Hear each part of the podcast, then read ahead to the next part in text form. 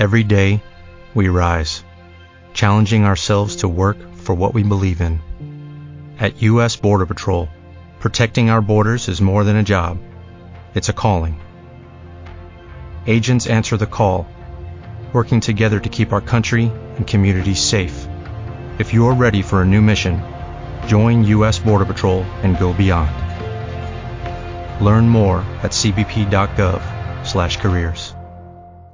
Ya es esto. Pero escucha, escúchalo un poco. Escúchalo. Vamos a ser los campeones del mundo de la cuarentena. Apaga la Porque tele. imagínese que lo encierran en el lugar donde usted vive como una cárcel. Mira cómo te dejan. No queremos ser Valenzuela, queremos ser libres. Apaga la tele y encende la radio. Quédate en casa. Cuídate. Radiográfica. Un barbijo que te cuida. Pero van las orejas.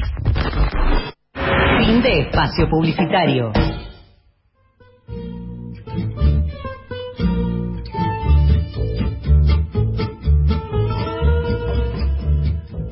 Bueno, y después de haber escuchado al querido Pollo Herrera, tenemos a la a, a una, una visita muy especial hoy. A ver, contame quién nos visitó hoy.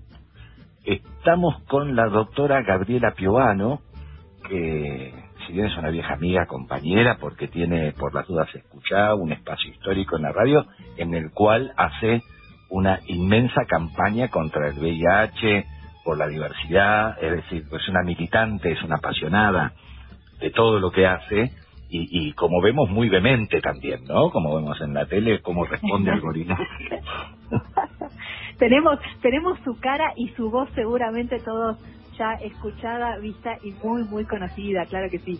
Y, y sí, ella es médica infectóloga del Fernández y en los, eh, en los últimos años estuvimos mucho más próximos. Del Muñiz, del, del, Muñiz. del Muñiz, perdón. Por el proyecto de la reta del 5 por 1 del cierre, ¿te acordás de- del cierre de hospitales que quería hacer y concentrar Sí, todos claro, en uno? claro que sí. bueno, fue una activa defensora que esa política no se llevara adelante. Así que como Médica, militante, compañera, Exacto, y como todo médico militante, esa concepción sanitarista de la medicina, ¿no? De la prevención, la línea de, del querido y, y tan bestialmente y burdamente difamado Ramón Carrillo. tal cual. Aparte, esta idea de la medicina como una función social, ¿no? Que algunos médicos, algunas médicas, algunos, sobre todo la ciencia, el discurso científico que se encierra en un tubo de ensayo y, y cree que, bueno, todo sucede ahí dentro y no... Eh, no lo conecta con el otro, con lo social, con, bueno, la medicina tiene una función y vamos a pensarlo en esta dirección.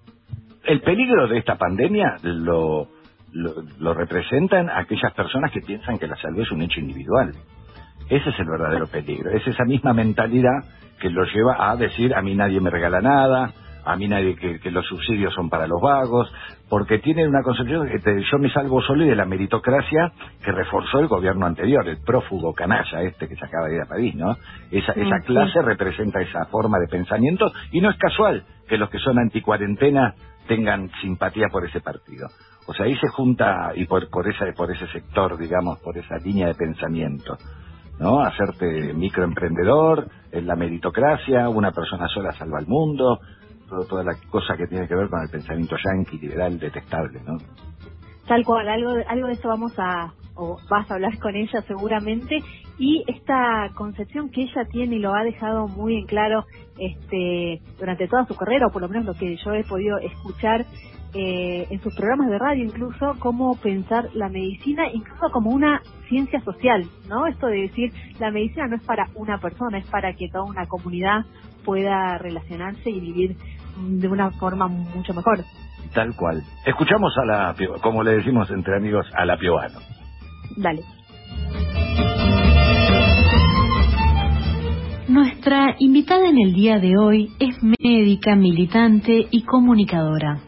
Como infectóloga se desempeña en el Hospital Muñiz desde hace más de 30 años. Paralelamente trabajó en emergentología, psiquiatría, consumos problemáticos y poblaciones vulnerables en diversas instituciones. Su formación política comenzó en la cocina de la casa de su abuela cuando leía fragmentos del Capital de Marx a su abuela y a su tía. Y se afianzó a mediados de los 80 durante su paso por la universidad, con una democracia incipiente y todo el fervor del clima político. Su carrera y su vocación la pusieron actualmente en la primera línea de batalla durante esta pandemia.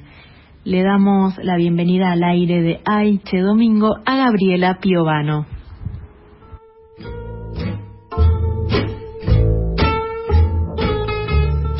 Le damos los buenos días a la querida amiga y compañera doctora Gabriela Piovano. ¿Cómo estás, Gabriela? Gracias, Mario. Mil gracias por darme este, este momento para, para mí que, que lo disfruto tanto hablar con vos, ¿no? De todo punto de vista. Así que muchísimas gracias. No, es mutuo. Y, y bueno, este, esto de, de que, bueno, la salud, la comunicación, hay, hay un punto que nos, que nos encuentra ya desde hace muchos años, que tiene que ver con la comunicación popular, que tiene una concepción muy particular, pero que la medicina que pareciera ser un ámbito eh, séptico, aséptico, digamos, eh, no, no, no lo es tanto por momentos, ¿no? Porque hay distintas concepciones. Claro, bueno, al igual que tenemos este, una hegemonía mediática eh, empresarial, ¿no es cierto?, política, tenés eh, derrama también sobre un concepto este, patriarcal de, la medicina y del ejercicio de la medicina, ¿no?, que tiene que ver con una política castrense, represiva, este, expulsiva, discriminadora. Y entonces, bueno, también entra en, en juego las otras concepciones, ¿no?, donde uno puede tener rigor científico, pero a su vez puede tener empatía perfectamente, ¿no? O sea, porque si vos, vos, yo creo que el proceso de reorganización fue, fue un antes y un después, más allá de, que la formación académica de, la Universidad de Buenos Aires, ¿no? Y de, y de todo ese sistema eh, tradicional, vamos a decirle, obviamente que es meritócrata y expulsivo, ¿no? Pero cuestión del del burócrata, digamos en este caso el personal de la salud, ¿no? Hacia aquellos que vienen a, a pedir ayuda, a los sufrientes, donde si el sistema te va a cagar, ¿no? Este, te va a mentir, te va a negar cosas, eh, de ninguna forma puede ser eh, identificatorio, ¿no? Entonces, eh, obviamente que, que se imparten las materias y y se da la idea de esta distancia, la frialdad, la casta, ¿no? Y, y cuando vos venís de otro sector, de un sector más vale clase media, pero intelectual, intelectualizada, viste, progresista, obviamente eh, tu análisis y tu visión de eso es distinta y bueno, al ser una profesión liberal, también te da la ventaja de que vos este, ejerzas Hola. lo que ah, se juega, ¿no? Se había cortado un poquito, sí. Sí, sí. Vos sabés que me quedé y subrayo una palabra que para lo habitual es distinta a lo que se utiliza, que nosotros nos denominamos pacientes y vos dijiste sufrientes. que ¿Hay una diferencia semántica en eso, ideológica? Hay, hay algo de, de la, de la pasividad en el paciente, ¿no? Etimológicamente. Claro, o sea, yo creo que hay una cuestión que justamente vos tenés que, que es una, es, no es de Piovano, ¿no? Es una concepción ideológica eh, dentro de la corriente, de, no solo de la medicina, de la educación, ¿no? De toda, toda esta nueva visión que uno tiene que tener, donde el otro es el protagonista, eh, siempre lo es, pero obviamente el enfoque eh, de la formación es hacia el contrario, ¿no? El que es el protagonista de la situación es el médico, es el que dice lo que hay que hacer, etcétera. Y en ese en ese modelo el SIDA vino en su momento no a, a, a, discutirlo, a confrontarlo y obviamente que aquel que no supo entender de qué de qué estaba tratando, cuál era el cambio, eh, obviamente siente seguramente que tiene mucho fracaso porque es difícil eh, trabajar con una persona eh, que justamente en este caso sí es sufriente, ¿no? Este, y que está buscando un acompañamiento, una respuesta, una contención. Entonces ahí es donde uno se ve de otra forma, que obviamente tengo muchísimos compañeros que, que son iguales, ¿no? Que, que justamente, más que nada yo siempre digo cuando me dicen, ay, usted doctora es distinta, eh, me vino, o sea, porque me habló, porque me hizo entender lo que, lo que me pasa. Bueno, ahí está el tema, ¿no? O sea, yo quiero que él sepa todo lo que le pasa, o sea, obviamente que también hay una responsabilidad en la información que se da, hay, hay una forma, un tiempo, eh, y ahí esto también una discusión, ¿no? La responsabilidad. Esto vos fíjate, todo esto vos lo podés llevar al plano de la comunicación, ¿no es cierto? Este, para mí la salud tiene que ver con la comunicación. Eh, o sea, un cuerpo es sano cuando se comunica consigo mismo, ¿no? y, y cuando no hay comunicación, aparece la enfermedad y en la sociedad pasa lo mismo. Eso y eso aparte hay un vínculo con la cuestión de la adicción que según dicen este los algunos terapeutas no, según dicen etimológicamente es lo que no se dice se transforma en esas compulsiones que nos llevan a, a prácticas que a veces enferman, ¿no? Que, que, que no está en la, en la sustancia que se consume, sino que la enfermedad está en no poder decir algunas cosas. Claro, o sea, uno ahí, por ejemplo, justamente está eh, ese territorio donde uno eh, hace sin, sin poderlo decir y realmente cuando lo empieza a decir, ¿no? Que se blanquea eh, y se puede hablar, es la mejor forma de que por lo menos, digamos, podés accionar. Eso es así también con todo, con lo que hablamos, ¿no? O sea, si yo censuro, por ejemplo, esta, esta cuestión de la, del estigma, ¿no? Hacia determinadas eh, condiciones, eh, son las que llevan a la sociedad a estar mal, ¿no? Porque si uno puede hablar de lo que le pasa, eh, obviamente se ahorra mucho dolor y sufrimiento y al resto también, ¿no? Ahora, me, me viene me viene esto que decís, perdóname que te interrumpa. Esto, perdóname, llévalo a la ley, desde a la ley de aborto, del aborto legal, llévalo a la homosexualidad, llévalo al consumo de algo, llévalo a lo que sea, llévalo.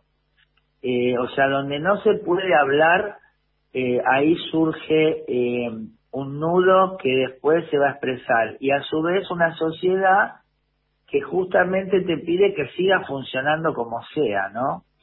Sí, sí, sí, me, violín en bolsa, porque tenemos todos, creo, en Argentina y los que tenemos varios años también, desde esa desde esa cuestión, esa relación con el médico de cabecera, con el médico clínico, con el médico de barrio, de la obra social, que te sentabas y estabas media hora contándole de tu vida, y en donde vos veías que anotaba cositas, y en donde vos veías que era un insumo para el médico esos datos, esa, esa información que se iba obteniendo, obteniendo de una charla humanizada, a pasar a las prepagas, a pasar a las formas más individualistas de la medicina, en donde te hace, estás 20 minutos llenando el médico, llenando una ficha, luego si tenés suerte te toca y te pone el estetoscopio y te toma la presión, si tenés suerte, este, para luego mandarte una cantidad de estudios, ver los estudios sin mirarte a los ojos y diagnosticar.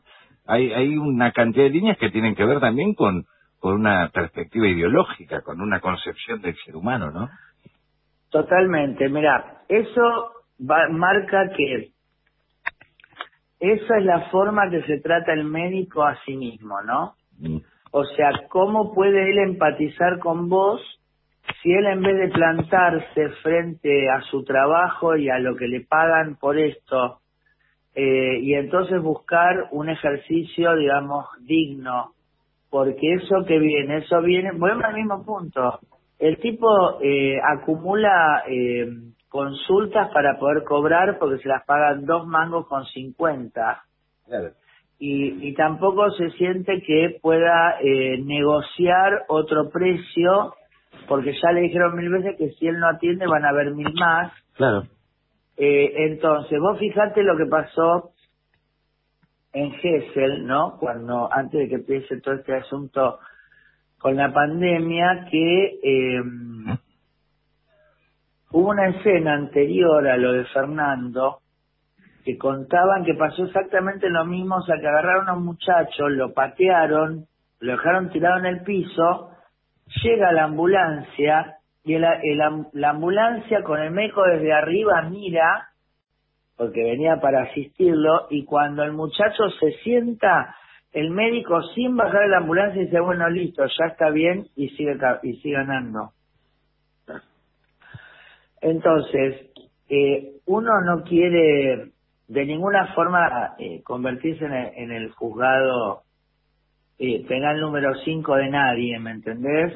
en ninguna de esas circunstancias. Pero eso significa que el doctor no pensó que el paciente igual puede tener una contusión y después tener un sangrado, que puede estar confuso igual aunque se haya sentado, que puede tener, eh, por ejemplo, una fractura de base de cráneo. Ahora, perdón, la formación la tiene igual que vos, igual que otros. La tiene igual que, yo que todos, pero que si se bajan y hacen lo contrario. Hay otra cuestión distinta a, a, una cosa de información o de capacidad. No, ¿sabés de qué se trata? De que ese ese médico está trabajando 15 días todos los días por 40 lucas, donde duerme en una base y va a comer, viste, a un parador y sale y solamente tiene un rato libre, ponele tres horas a la tarde. Sí, pero vos también, Gabriel, pero vos también. Claro, bueno, y pero vos yo de la ambulancia. Trabajo. No, no, estamos de acuerdo, pero eh, si estoy muy cansada, por ahí hubiese sido derecho también, ¿me entiendes? O sea, ¿qué te quiero decir? Pues yo no lo quiero jugar de compañero, yo lo que quiero decir es que se admite trabajar en determinadas circunstancias que si vos las admitís para vos, esto es como estamos hablando ahora del famoso justicia por mano propia, ¿viste? O sea, una cuestión es obviamente la terrible situación que no es la que nosotros, para mí, estamos viendo en este momento, pero la cuestión de, de llegar a tu casa y tener una situación extrema y vos tener, por ejemplo, la posibilidad de, acceder a un arma o lo que sea, eh, o con un cuchillo, con un tenedor, eh, mates a alguien porque pasa algo que vos lo, lo, o sea, realmente en ese momento para vos es eh, la vida o la muerte, perfecto. Pero cuando ya desde la gente se, y del que no vivió esa escena, se empieza a apoyar eh, sin ningún tipo de comprensión de que la vida de ese otro que se va a, a, terminar por castigo, tal vez sea la vida de un inocente el día de mañana, porque ya nos pasó que después de Chocobar saliera que un prefecto le pegó un tiro a uno en la autopista y por una discusión de tránsito pues dijo que quería que le iban a robar. Entonces, esto, viste, me parece a mí que, ¿de qué habla? De que para la gente, bueno, a ver, la gente que está hablando de la pandemia y que ya está enojada y sale y dice, y bueno, loco, que me agarre, si me muero, me muero. ¿Entendés? O sea, se llega a una situación donde realmente eh,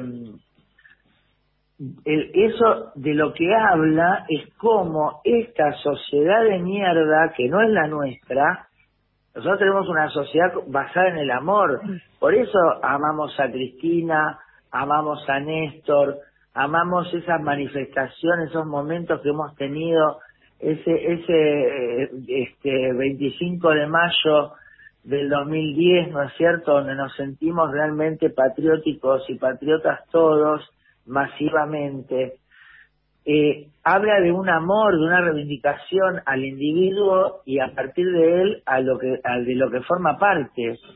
Y ese otro, ese otro proyecto, esa otra visión que nos quieren dar de fin de mundo, primero se basa entonces en eso. Yo no tengo destino, no tiene destino nadie. Mi vida no vale nada. Entonces, lo más terrible es esto, el médico es capaz de ir a trabajar, hay, hay muchos problemas con consumo problemático en relación a los médicos, que no se blanquean tampoco. ¿Me entendés? Entonces, ¿qué puedes esperar de ese médico que, que en vez de hacer un paro va a buscar más trabajo? ¿entendés? Y ese más trabajo que busca cada vez es peor rentado, cada vez es, es de menos calidad y de menos calidad para la gente, que es lo que te debería importar en realidad, ¿viste? Si mi vida vale cinco mangos la hora, la tuya no vale nada. Exacto. Gabriela, te invito a que estamos domingo a la mañana, aunque no lo sea. Esto no es falso vivo, porque esto de falso no tiene nada. Creo que necesito un médico, mira. te propongo un tema musical que, que vaya poniendo clima, ilustrando esto de lo que estamos hablando.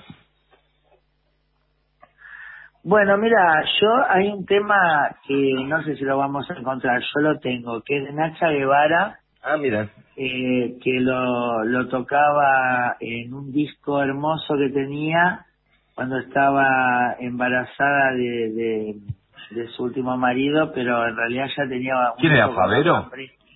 Con Favero y hace un disco que se llama Canciones para mis hijos y esta es una adaptación de Palabras para Julia de Paco Ibáñez que se llama Palabras para mis hijos.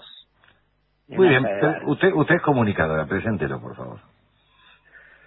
Palabras para mis hijos, Nacha Guevara.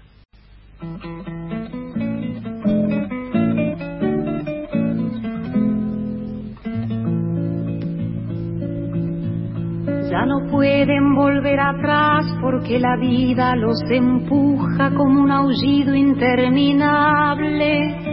Hijos míos, es mejor vivir con la alegría de los hombres que llorar ante el muro, ante el muro ciego. Hay momentos felices, pero el dolor también depara otros caminos sin salida se sentirán acorralados por el miedo y la incertidumbre, desearán no haber nacido. Yo sé muy bien que les dirán que la vida no tiene objeto, que es un asunto desgraciado, desgraciado.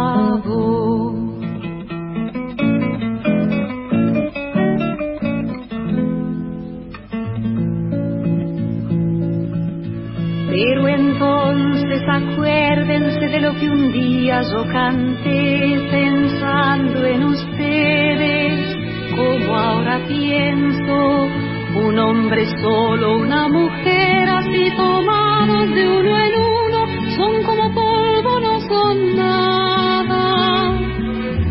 Pero cuando les hablo a ustedes, cuando les canto de este modo, pienso también en otros hijos en otros hijos. Toda la historia del hombre está en la historia de uno solo, como la miel dentro del grano. Nunca se entreguen ni se aparten junto al camino, nunca digan no puedo más y aquí me quedo.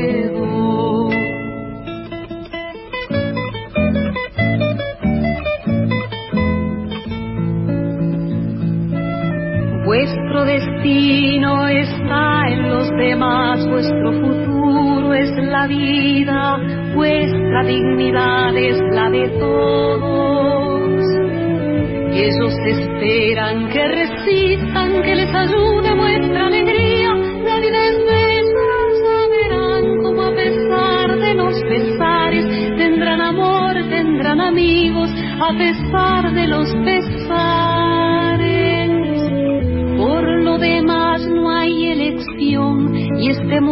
tal cual es será tal cual es vuestro patrimonio.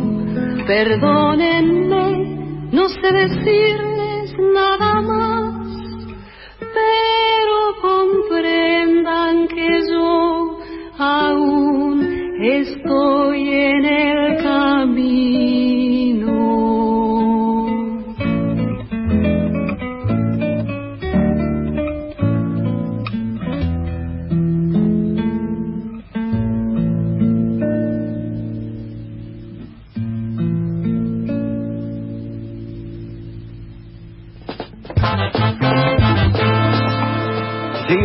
conversando con la doctora, querida amiga y compañera. Para mí es un, honor estar charlando con vos, porque claramente hay, hay una cuestión que se, que se expuso con esta con esta situación que estamos viviendo a nivel nacional, continental y planetario, en donde, así como en política está la patria y la antipatria, creo que esto se aborda desde lo humano y lo antihumano, ¿no? Es decir, sectores que privilegian el capital y, la, y la producción y un sistema que ya está perimido por sobre por sobre la vida que, que es el valor fundamental para para todos nosotros y creo que eso es lo que nos unifica.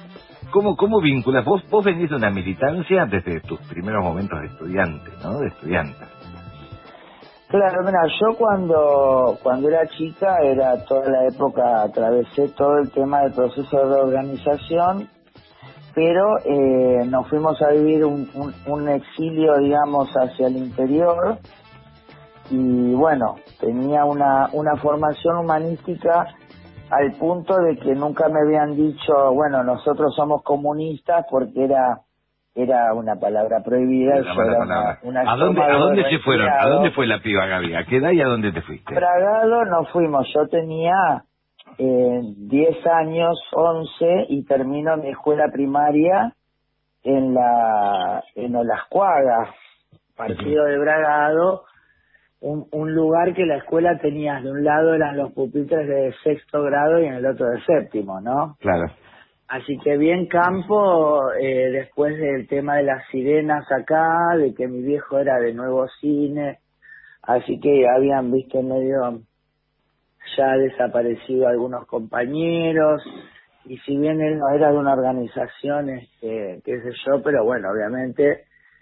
Y nos fuimos para allá y bueno, después de ahí a la escuela secundaria Bragado y de ahí este, pero ya, viste, o sea, escuchábamos Mercedes Sosa, eh, a los Beatles, viste, qué sé yo, era, era, había mucha cosa en mi casa, mucha lectura, eh, mucho teatro. ¿Qué hacía tu viejo? ¿Cómo se llamaba? ¿Qué hacía?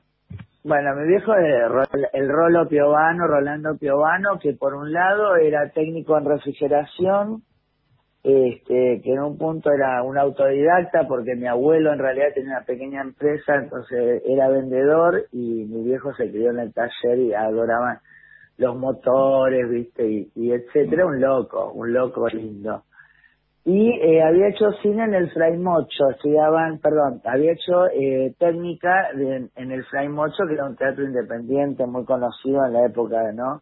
De ahí salió Norma Leandro, Luis Politi. Ah, tenés, un, vínculo, un vínculo con Listriónico. Te digo algo, acá entre nosotros, se te notan las discusiones, porque tenés una, una capacidad de poder comunicar apasionadamente sin irte de lo que del eje de lo que se discute este y, de poner lo que pasa es que hay una preparación también en cuanto a mira yo eh, un poco me fui de la política universitaria porque no entendí ese mecanismo que es la chicana política, ¿me entendés? Que es ese juego de la... Yo sé, ahora digo, viste, a nosotros ni a los pobres, ni a las mujeres, ni a los trabajadores se les enseñó el arte de la negociación. Entonces, eh, vos, alguien te, ahora por ejemplo te explico, ¿no? Ahora me dicen, anda gorda, arreglate el pelo, anda, que hablas, bla, bla, bla, bla. Si yo hubiese estado en aquella época, me hubiese puesto a llorar, pues he dicho, ay, ¿por qué me dices del pelo? Y yo no me doy cuenta que si me hablan de eso, es porque me quieren hacer doler, porque les hice doler. Porque si no, en una discusión, por, por más que sea el, el Twitter, me puedes poner eh, que digo algo que no que no está, entonces... Discutirte conceptualmente, refutarte algún concepto que... Exacto. Entonces, si Feynman me dedicó, fue porque le llegó. Si Babi Echecopar me, me insultó, es porque yo le insulté a él como ese el insulto en medicina es el daño, ¿viste? Ah. Entonces hubo un insulto. Y la verdad que, en primer lugar, bueno, uno también con esto que estamos hablando, ¿no? O sea, primero una familia, y mi vieja hizo teatro. Ah, también. ¿Cómo se llama la vieja? Y la vieja se llamaba La Beba Piovano, era, viste, allá en Bragado dirigió obras de teatro, y ella era de Fray Mocho, salió en su camada, salió este, premiada para viajar a Polonia, viste, bueno, en esa época era un lugar del, Partido Comunista, vamos a decir a la gente. Claro, claro. Por eso Norma Leandro nunca quiere admitir que fue ahí donde se formó. Pero bueno, fuera de eso, y vos como piba estabas con, vos, ya estabas, y vos ya estabas ahí en el medio de ellos, ya estabas, ya estabas. Escuchame, mi vieja en la época de Ilia me contaba que se armaban unos quilombos, viste, que hacían, hacían 200 manifestaciones el mismo día, bueno, no alcanzaba, viste. Entonces, alguna salía mal, ibas a dos cuadras y, y ya había otra. Bueno, embarazada de mí, se arma despelote y se mete a la, a la confitería Sinsano, ¿te acordás? Sí. Y mi vieja venía un metro ochenta, así que un metro ochenta embarazada y la gente empieza a correr porque tiran gases.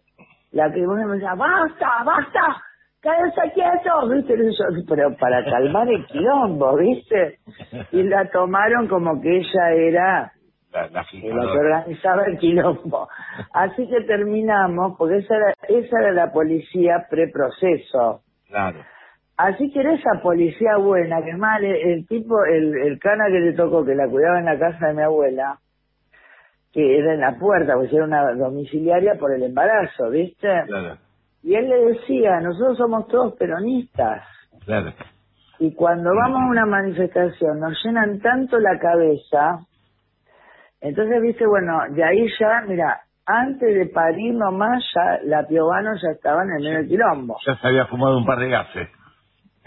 Sí, sí, sí. Y para nosotros, viste, el, el eh, la verdad, viste, como hay otras familias, qué sé yo, que le dan al fútbol, viste, o, o no sé, a otra cosa, la verdad que en casa siempre fue la cuestión política, viste. ¿Qué tanto? Eh, pero, pero hay una cuestión política y artística vamos vamos a hacerte como una constelación, viste que estuvo de moda con la New Age el tema de las constelaciones. Eh, vemos que por el lado de la medicina vos podés pensar que tiene que ver con el arte de curar. ¿Hay algo de arte en esto de, sanar? ¿Hay, o, es, ¿O es una frase hecha? No, no, no. No, no. Es un arte porque vos tenés, sí, los protocolos, tenés eh, los conocimientos, pero después hay algo que llama criterio, ¿viste? Entonces el criterio ahí entra la cuestión del arte, de lo, con lo que vos tenés, cómo lo combinás para, eh, además esto, ¿no? Eh, vas cambiando el concepto de, de por qué sos, de para qué sos médico, ¿viste? La famosa, los chicos se ponen, pues yo quiero salvar a la gente. Apelas, apelas a tus sufrimientos en el momento de tratar de interpretar a otro. ¿Sabes por qué te pregunto? Porque en este espacio es habitual que entrevistemos actores, actrices, músicos, músicas. Y me dio como una cosmovisión, que por ejemplo creo que fue Capito Sturce, que me habló del concepto de originalidad, que estudia con Norman Brisky, ¿no? Decía, originalidad tiene que ver con el origen. Cuando vos siempre empezás referenciándote con alguien, entonces te dicen, uh, mira, invitas a, imitas a, qué sé yo, a este, al otro, a este maestro, a este otro. Cuando llegas a tu esencia, vos empezás a ser original, pero porque encontraste tu origen, porque encontraste tu, tu, tu cosmovisión, tu manera, tu manera de encarar el mundo. ¿Qué, ¿Ves alguna vinculación en esto y en el arte de curar? En esto, en esto la singularidad, ¿no? Sería la, la Claro, lo que pasa que sos, el tema es, eh, digamos, por ejemplo, de la cosmovisión yo aprendí algo que es que el que me precede en esto, que es, que es un arte, cuando el, el colega te dice, por ejemplo, ¿no? Mira, cuando tiene esto y esto y esto, ah, y te habla de un cuadro que es totalmente atípico a lo que vos lees en los libros, mm. ¿eso es un infarto de cara inferior hasta que se muestre lo contrario? Mm. ¿Entralo a terapia? Yo, la próxima vez que lo veo, le digo a mi compañera, mira, vamos a entrar a terapia. Y cuando tu jefe viene y dice, no, qué sé yo, y listo, la están bajando de la camilla y se infarta, ahí tiene sentido ahorrarse, por un lado. Entonces, eh, la, digamos, la cuestión cuando uno va madurando en esto, es, ah, primero porque sí, es verdad que tenés que tener distancia. Y es verdad que cuando no tenés distancia es difícil, ¿no? O sea, Porque es en defensa propia la distancia, ¿no? Claro, pero no solo en defensa propia, sino porque vos sí o sí, tu ojo y tu criterio, ahí volvemos de, nuevo, se va a influenciar por la relación que vos tenés.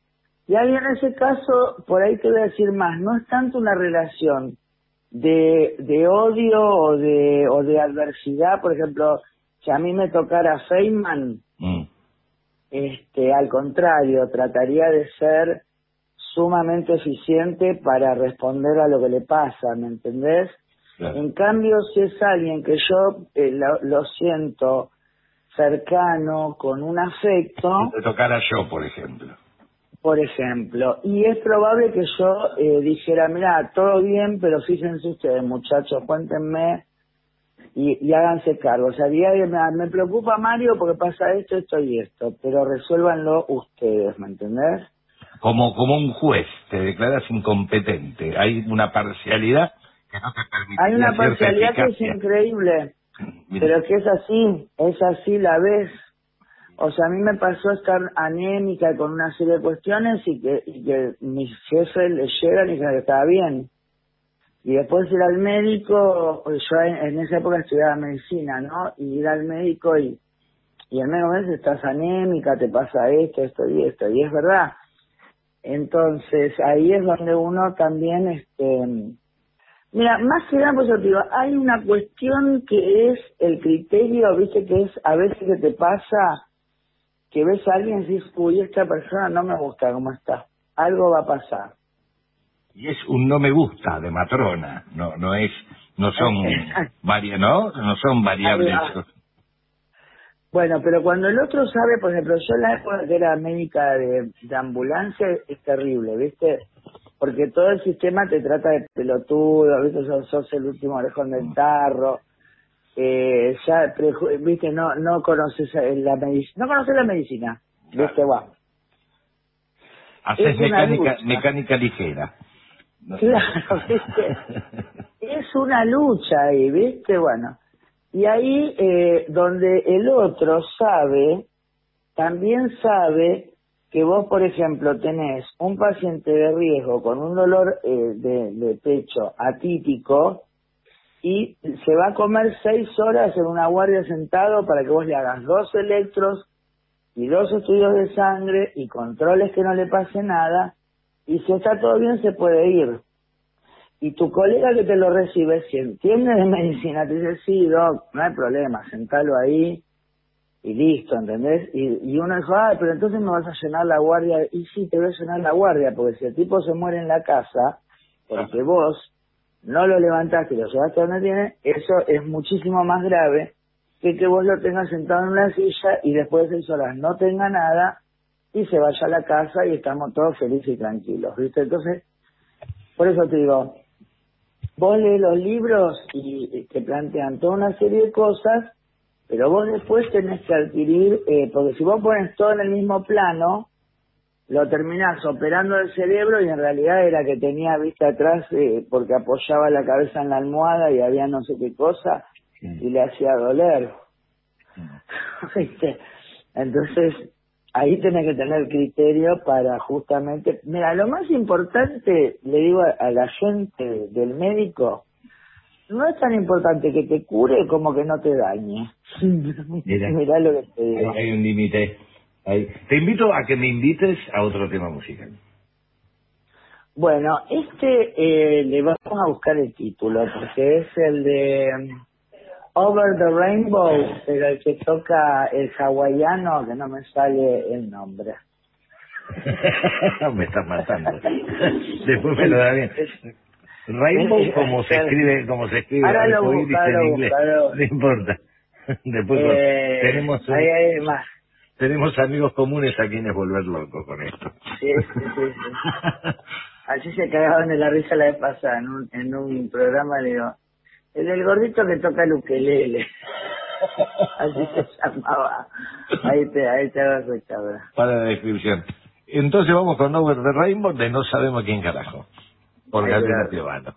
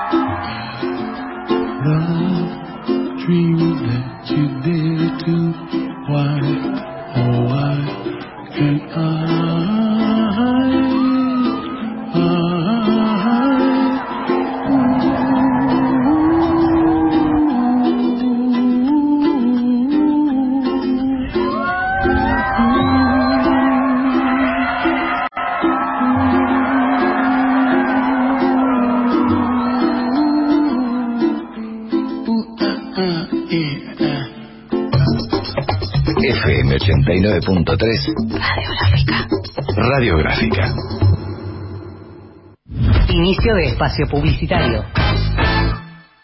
Sé parte de la comunidad radiográfica. Sé parte de la comunicación popular. Somos un medio cooperativo autogestionado. No tenemos jefes, no tenemos patrones, tampoco dependemos de los grandes intereses corporativos. Porque vos nos conocés y para que sigamos potenciando la comunicación popular, sumate a la comunidad radiográfica. Agus Fumigaciones SRL. Control integral de plagas y limpieza de tanques de agua potable. Encontranos en Isabel la Católica 1261, Barracas. Comunicate al 4-302-30-34. www.agusfumigaciones.com.ar Agus Fumigaciones SRL. El portal web de Radiográfica se renueva. Entra a www.radiográfica.org.ar Información política y sindical de la ciudad, el país y el mundo. La palabra de los y las protagonistas. El mejor análisis nacional e internacional.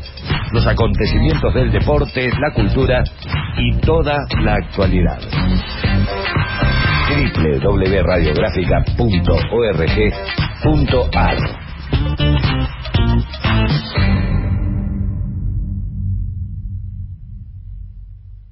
Cooperativa El Zócalo, gráfica y editorial.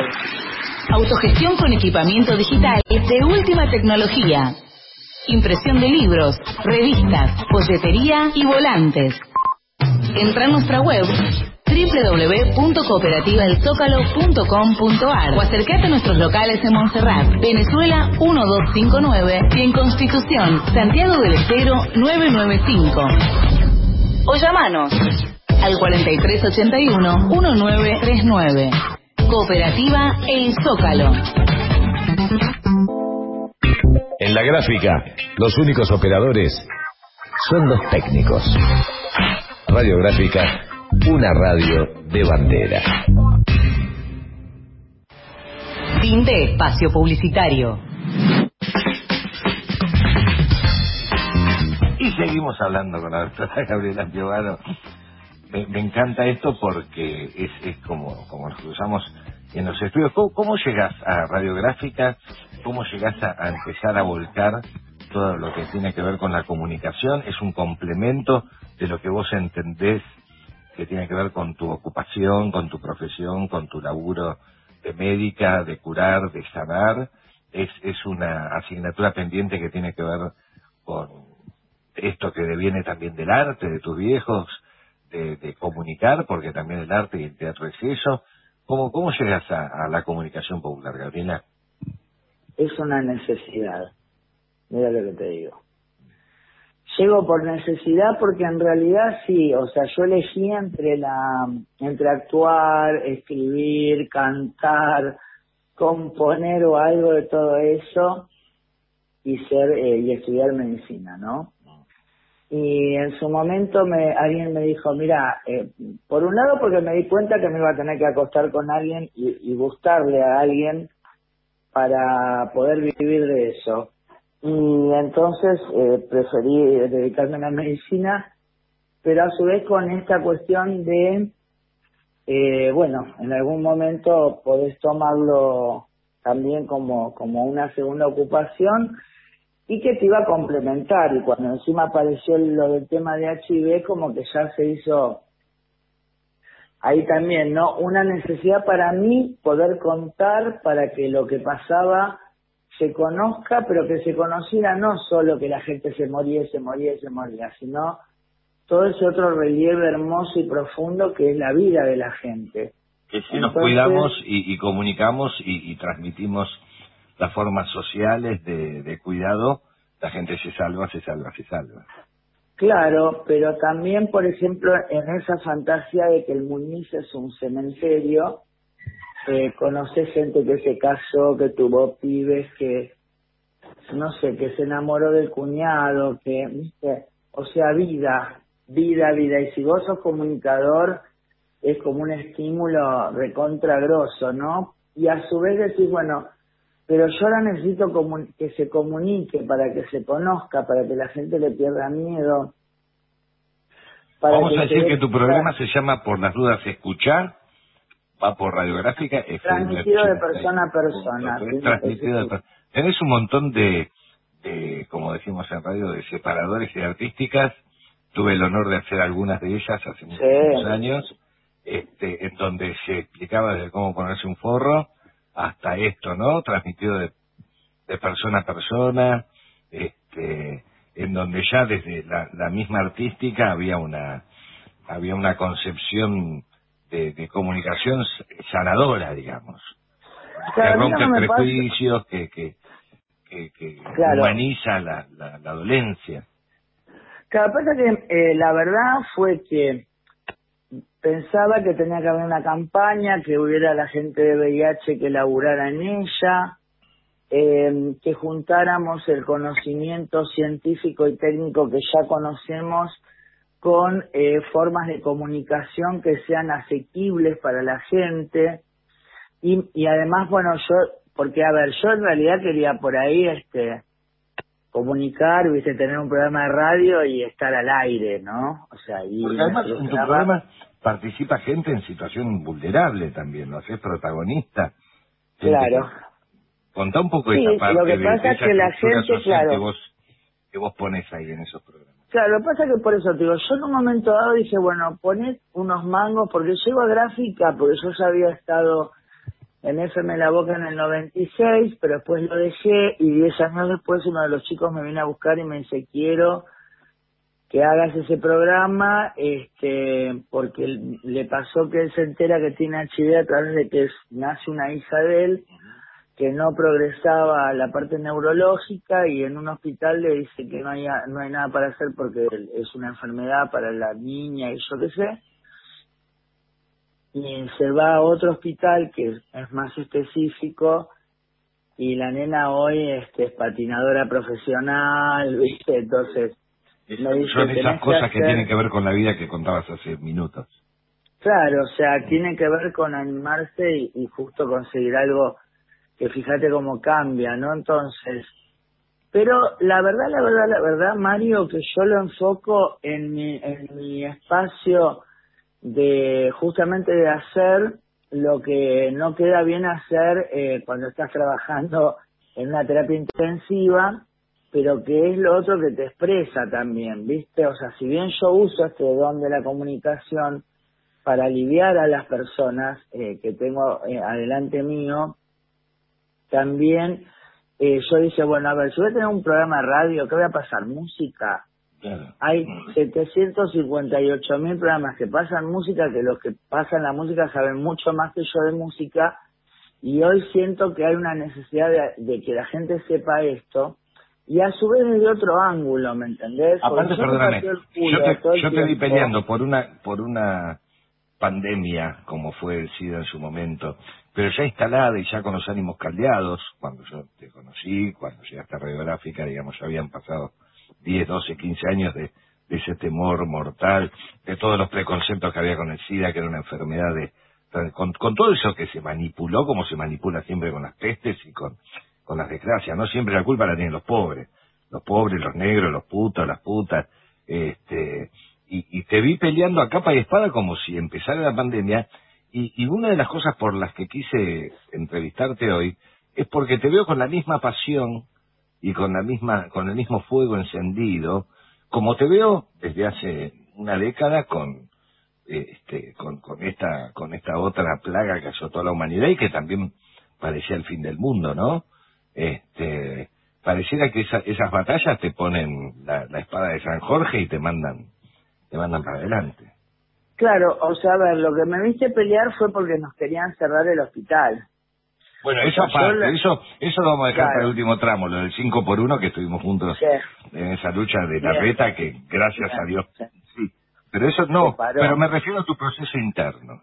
No, por eso yo, a ver, este, por eso te digo, yo me identifiqué con la situación de gente que está eh, desolada por eh, una fantasía, porque en realidad el SIDA no es eso. El SIDA es lo que vos quieras que sea en tu vida. O sea, habiendo tratamiento, habiendo miles de personas que se relacionan, que te dan trabajo, que te acompañan, que te que te podés reír, que van a bailar, que etcétera, etcétera. O sea, nada, hoy morirte por no tomar un tratamiento es, es una cuestión muy injusta. Y a su vez eso tiene que ver con el sistema. Entonces ahí es donde entra la política. Ahí es donde entra el sentido de, la de organizar a, a- a esas masas, por ejemplo, para eh, ser reflejadas, ¿viste? Vos, por, por ejemplo, estábamos viendo ahí una tarjeta que es del año eh, 90 y, del 99, eh, que se paga 154 pesos ¿eh? para que la gente coma o viaje o no sé qué. Entonces le digo, ¿sabes por, eh, ¿sabes por qué te pagan 154 pesos? Porque nunca cortaste la calle. 154 pesos, ¿entendés? ¿Por qué? Porque bueno, es verdad que con Néstor y Cristina la situación de la gente toda la gente mejoró un montón, la gente con VIH hasta inclusive entraba en determinados planes para que se les diera facilidades para montar una pequeña eh, cuestión de producción, etcétera, y obviamente esos 154 pesos no, no hacían falta. Entonces, ahí también es algo que, que por ahí por lo que yo brego, porque vos fíjate que para la política partidaria esos sectores no están. O sea, Néstor es el que los incluye y los invita mm, a participar en la política. Entonces, eh, para mí, digamos, cuando aparece, para redondearte, ¿no? Eh, bueno, yo en realidad después milité en el PI, porque cuando en la juventud Con el, universitaria con el bisonte. Con, Claro, porque gente. cuando fue lo de la CONADE Mm. y todo ese, ese esa época de, de efervescencia que hablamos, ¿no? Esa primera época de Alfonsín, eh, vos sabrás, eh, te, te recordarás de la marcha de la CONADEP cuando se presenta y hay un momento de la marcha que, que toda la plaza se inunda con las banderas rojas y negras de- del partido transigente. Tenía una presencia y un prestigio muy especial, si bien siempre fui peronista, dije, tenía un ahí. respeto en el campo popular. Había mucho peronista que se había ido. Y sí, este, y mucho radical entonces- también. Claro. Bueno, eso fue muy interesante como experiencia, porque ahí es donde los que eran como yo, que por ser hijos de zurdos éramos gorilas, pero gorilas no antipueblo, Claro, no, no. ¿entiendes? claro. Antiperonista, o sea, sí, la claro, parte cuando se dice que alguien es gorila porque es antiperonista. Claro. pero cuando pero después se recontra conciliaron ellos eran amigos de Aldo San Pedro de allá de Bragado que él era de Kunkel viste también Mm, eran amigos de. Mm. Néstor eran del grupo de Néstor viste entonces eh, yo para mí eh, leer eh, desde la perspectiva del campo nacional y popular y sí, viste, entonces ahí sí, decís, está bien, está bien, este, el peronismo eh, un poco lava el tema de la lucha de clases, pero este, digamos, hoy por hoy, es más, de hecho, siendo una mirada este, que por ahí reniega de lo, de lo de la izquierda, o sea que un poco se define como más de derecha, digamos, progresista, la derecha oligárquica es tan recalcitrante que para ellos es marxismo-leninismo puro Claro. hay que, Lo que pasa, Gaby, ¿no? esto, esto lo tenemos que charlar con un whisky en la mano. Para el peronismo Eso, no hay ¿verdad? ni derecha ni izquierda. Claro, ahí va. hay Ahí hay va. campo popular, hay patria y antipatria. Exacto, son otras- exactamente. son no, no, otras eso lo entiendo, pero te quiero decir que entonces, para uno que analiza, pues yo igual, eh, desde, por eso también estuve orgullosa cuando vi que el Partido Comunista apoyaba a Cristina. concilió una dice- contradicción interna, digamos. Me- pero está bien, está bien, ¿me entendés? Porque habla, a mí me habla bien de los dos lados. Exacto. ¿Entendés? Me habla bien de los dos lados. Entonces también vos fijate, al partido intransigente lo hicieron pelota desde la izquierda cuando entró Néstor Vicente y desde la derecha con Farizano. O sea, lo hicieron mierda porque era una tercera alternativa que tenía, era un kirchnerismo de alguna forma. Era, era- O sea, claro, claro. Era un kirchnerismo sin la estructura que tuvo el kirchnerismo, que era el peronismo, sin la, sin la Exacto, posibilidad de exacto. desarrollo. Vamos a escuchar Pero- otro tema y te invito a un tramo final en donde vamos Dale. a contar varias cosas. ¿Con qué me invitas ahora? Eh, te invito con... Bueno, déjame que lo... Me cantó la del Rainbow, ¿eh? Esa está buena, ¿no? Esa está buena. Es más, después cuando consigo Eh, buena. Dale. ¿Cómo se llama? Over the Rainbow. Eh, sí, ahí digo Somewhere Over the Rainbow. Y, eh, y ahora te digo eh, una banda que tenía Love is Strange de mm, eh, de eh, Win Win Life de, de Paul McCartney. La escuchamos. Te maté con eso. La mataste. No, no, yo te voy, voy escribiendo para que pero ni lo escribo. ¿no? Dale, yo ahora te lo paso todo por coso. Por, por coso. Por WhatsApp. Por, wa- por bueno, WhatsApp, negra. Por WhatsApp te lo paso. Vamos a escuchar.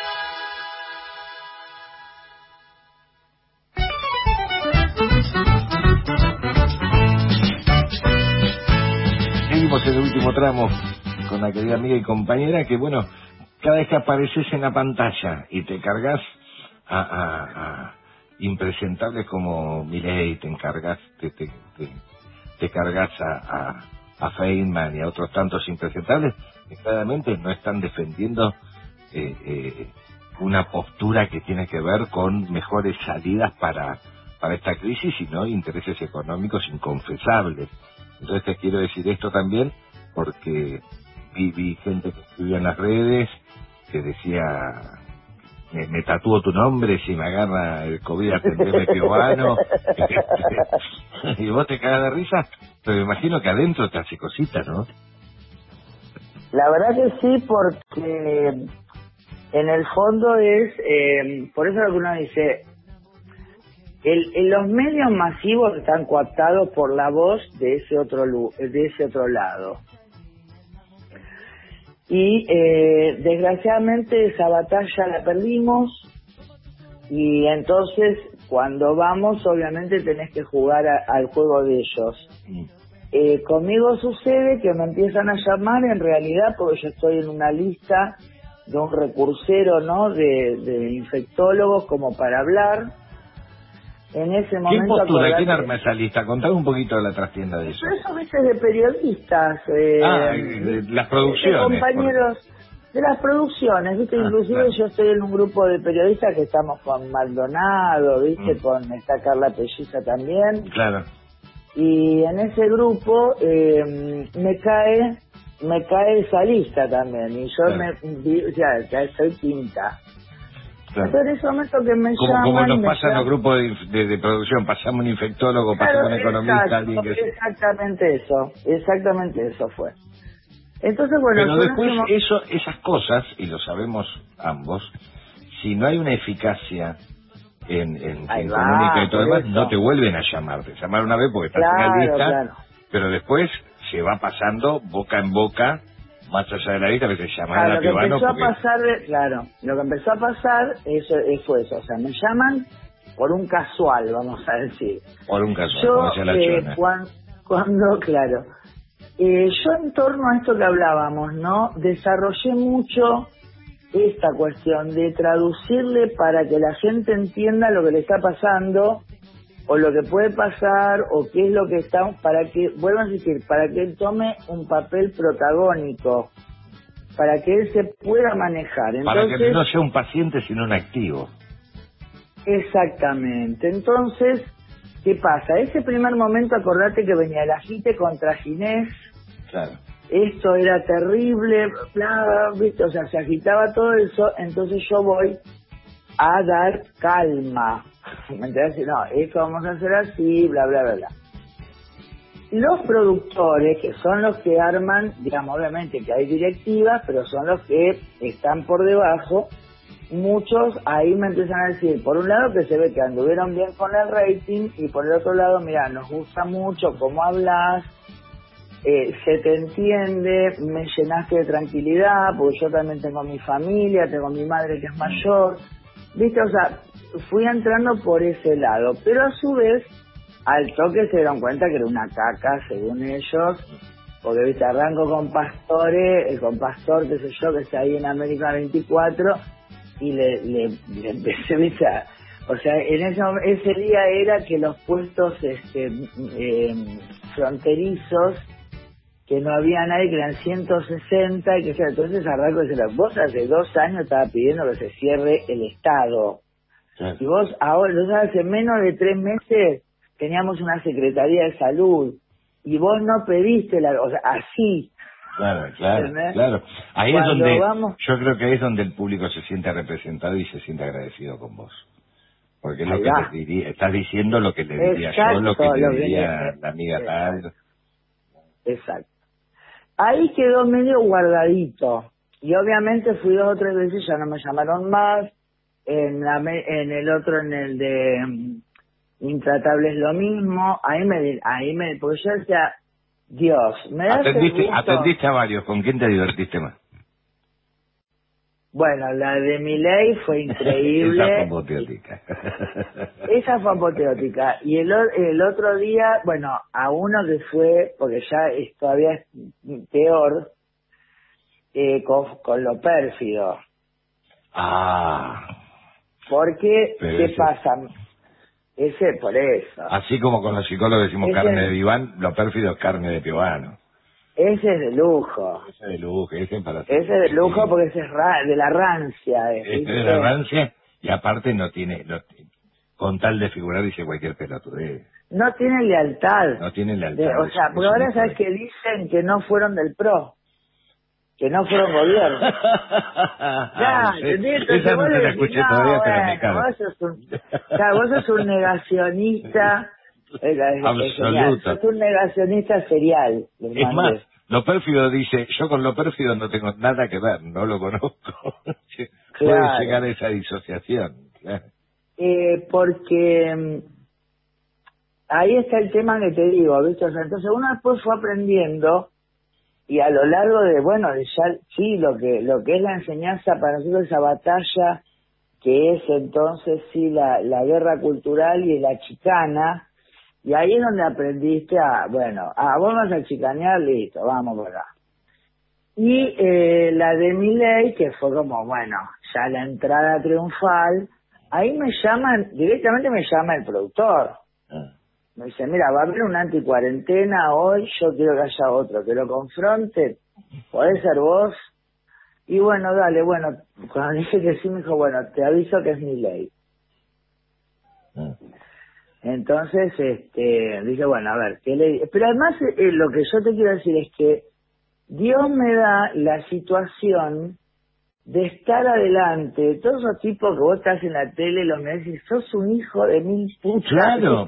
Y, y ahí es lo que donde, estás diciendo, como dicen ¿Pero los psicólogos, pasaba? hay una transferencia, es lo que nos pasa a los que dejamos de ser posibles, potenciales pacientes tuyos o futuros, o, o- Claro, ¿no? y pasamos pasamos a sentirnos expresados porque nos agarran de la Claro. peluca. ahí va. Entonces, bueno, ahí eso, por ejemplo, ahí entonces me descubre Canal 11.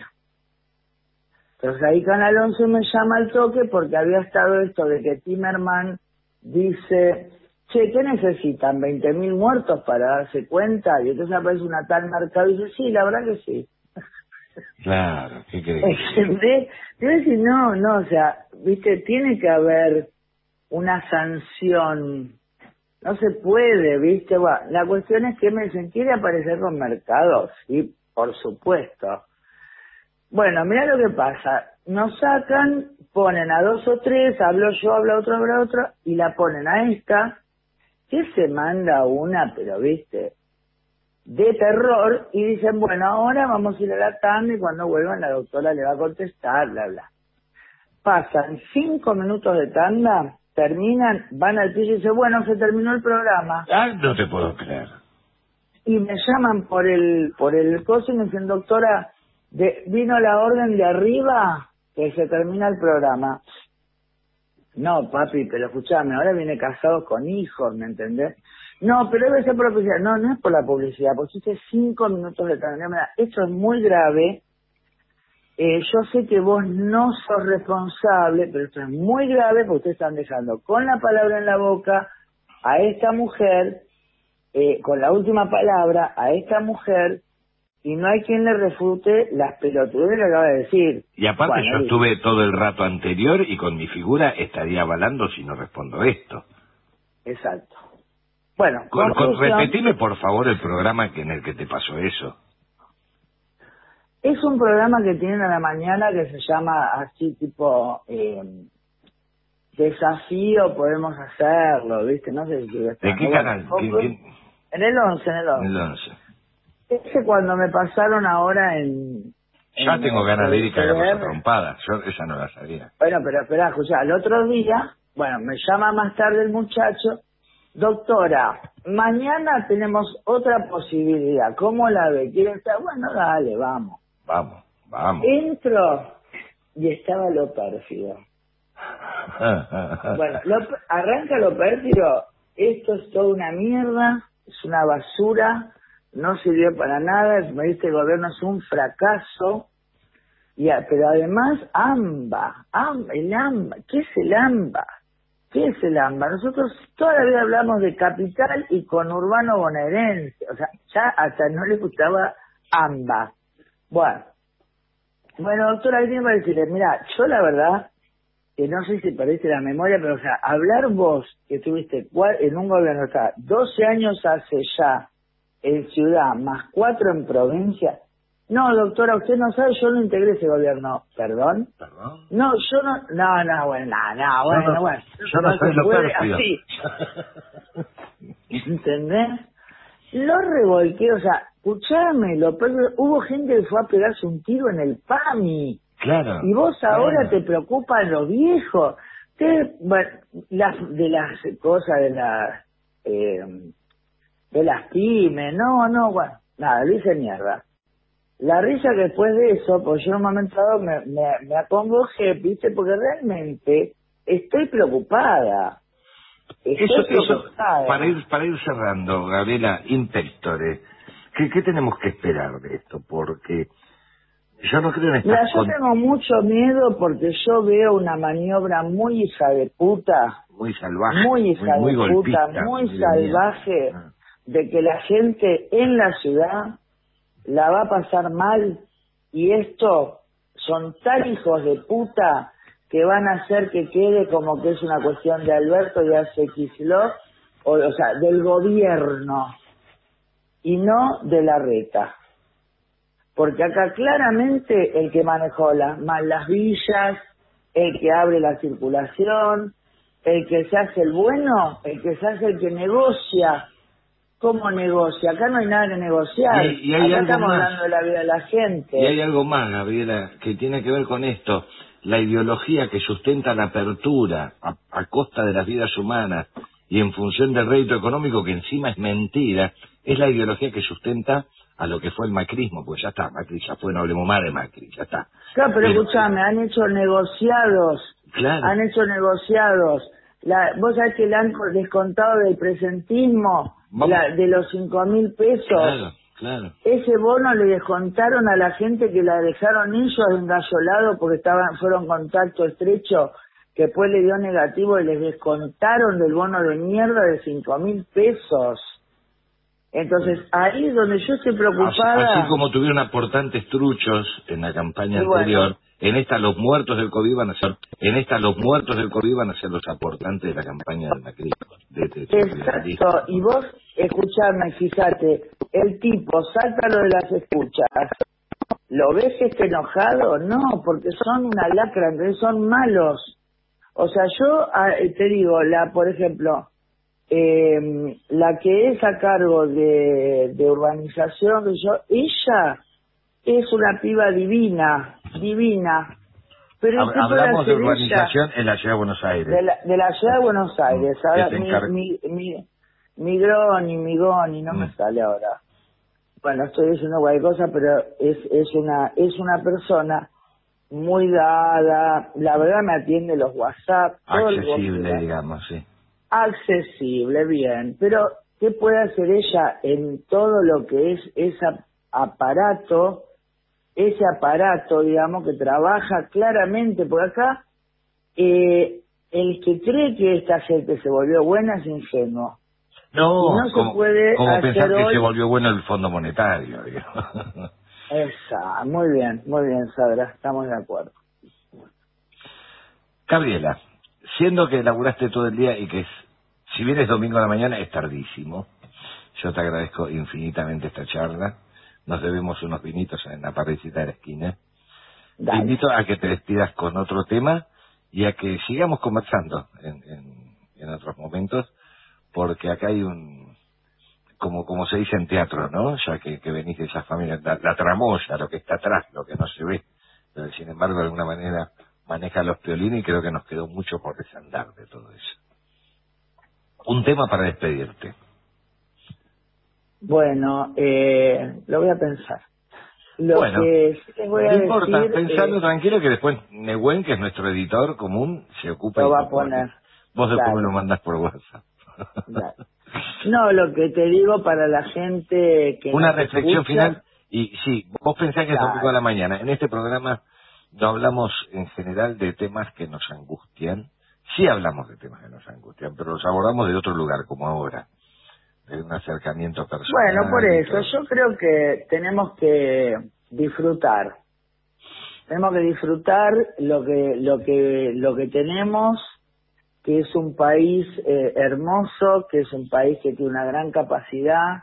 Tenemos un pueblo que en realidad sí eh, se plegó a esto, que tiene el beneficio de eso, que tenemos la claridad hoy de, de que se haya priorizado realmente la salud y que lo que nosotros nos toca es realmente cuidar a los demás, eh, de, no, de no infectarlos nosotros sin enloquecernos y esperando que no falta mucho para tener una solución, pero que la, en realidad la solución, como también dice nuestro lado, es el amor. Así que seamos en ese punto eh, verídicos, que seamos coherentes y veamos que lo peor que, que le podemos hacer al enemigo es reírnos. Como decía un, un querido poeta, trabajador revolucionario, eh, la poesía le duele a estos hijos de puta.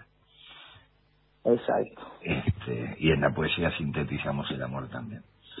Gabriela, te agradezco muchísimo esta, esta charla, este tiempo, que es un esfuerzo, porque como digo, venís de trabajar, es tardísimo, venís de, de, de reportaje, venís De la guardia, tengo la guardia. de la guardia, y, y así que doblemente agradecido, y sobre todo no solo por curarnos, sino también por representarnos. Bueno, muchísimas gracias. Gabriela Piovano, la doctora Guerrera, en estos tiempos de crisis, con Ay Che Domingo. J.R. Sean Kingston. You're way too beautiful, girl. That's why it'll